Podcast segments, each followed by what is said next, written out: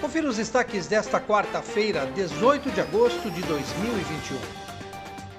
A Câmara Municipal aprovou o requerimento 749 do vereador Pedro Kawai, que pede esclarecimentos ao prefeito Luciano Almeida sobre a atual composição do Conselho de Defesa do Patrimônio Cultural de Piracicaba, o CODEPAC.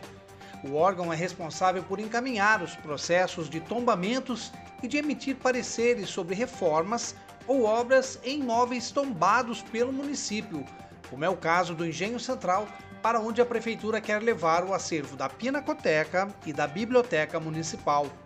O vereador explicou os motivos do seu pedido. As informações que a gente está pedindo com relação ao CODEPAC é para que a gente possa estar acompanhando mais de perto não só a ocupação do engenho, que é o que está mais em voga hoje, está mais sendo falada por conta da mudança de pinacoteca e biblioteca, mas também com relação ao, ao barraco do Face Cristo. Afinal de contas, ele é um patrimônio tombado, um patrimônio do município e que precisa ser bem cuidado e a administração municipal hoje precisa definir quem que pode ajudar a manutenção desse tão importante espaço, não só para o Jardim Glória, mas também para a história dos frades capuchinhos, da, da construção, da, da, dedicação do trabalho voluntário, que é uma característica da nossa cidade, que não só é, do, do, dos tempos antigos, que é a questão da, do voluntariado, do desbravamento, do, da empatia com as pessoas, mas também até os dias de hoje, como por exemplo, nós reconhecemos a entrega de fraldas lá na, pela, pelos vicentinos para Santa Casa.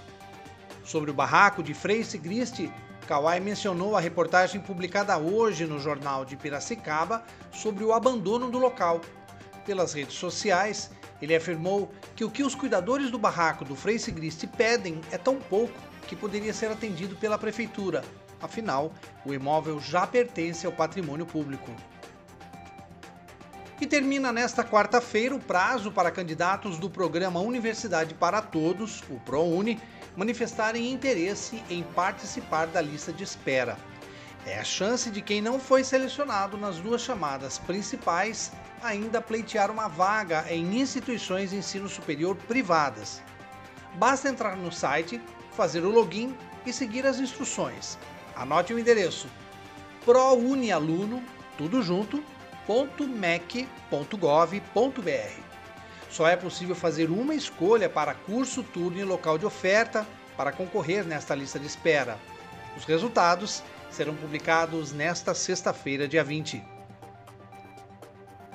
Acompanhe os nossos podcasts pela Rádio Kawai, disponíveis no Facebook, Instagram e no Spotify.